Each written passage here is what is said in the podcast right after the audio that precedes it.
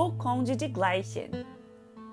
O Conde Luís de Gleichen partiu no ano de 1227 para lutar contra os infiéis, mas foi capturado e feito prisioneiro.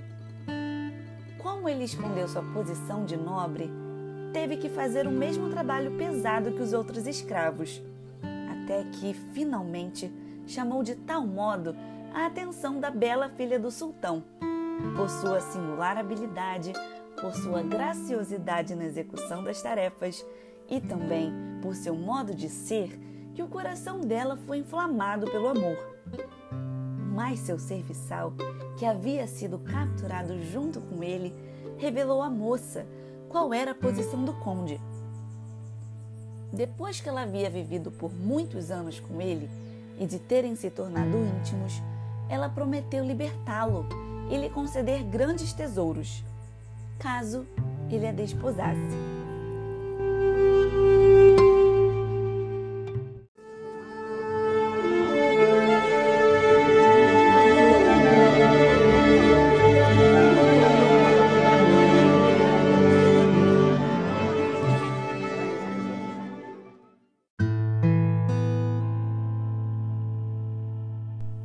O conde Luís havia deixado em sua terra natal uma esposa com duas crianças. Mas o amor, a liberdade venceu e ele aceitou a proposta. Tinha a esperança de conseguir a aquiescência do Papa e também de sua primeira esposa. O conde e a filha do sultão fugiram logo depois do casamento e alcançaram as terras cristãs.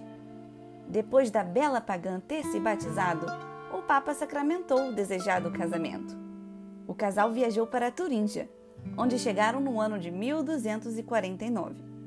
O lugar na região de Gleichen, onde as duas esposas se encontraram pela primeira vez, foi chamado de Freudental, Vale da Alegria. E ainda hoje lá se encontra uma casa com esse nome. As pessoas ainda hoje mostram a cama pintada de verde, feita para três com um dócil abobadado parecendo um céu. Em Tona, pode-se ver também o anel turco e o crucifixo de ouro da princesa sarracena. Os condes de Kirchberg possuem no castelo de Fachenroda, em Eisenach, antigas peças de tapeçaria, nos quais foi tecida a história. No alto da montanha de Petersberg, em Erfurt, estão sepultados os três, e suas imagens foram esculpidas na lápide.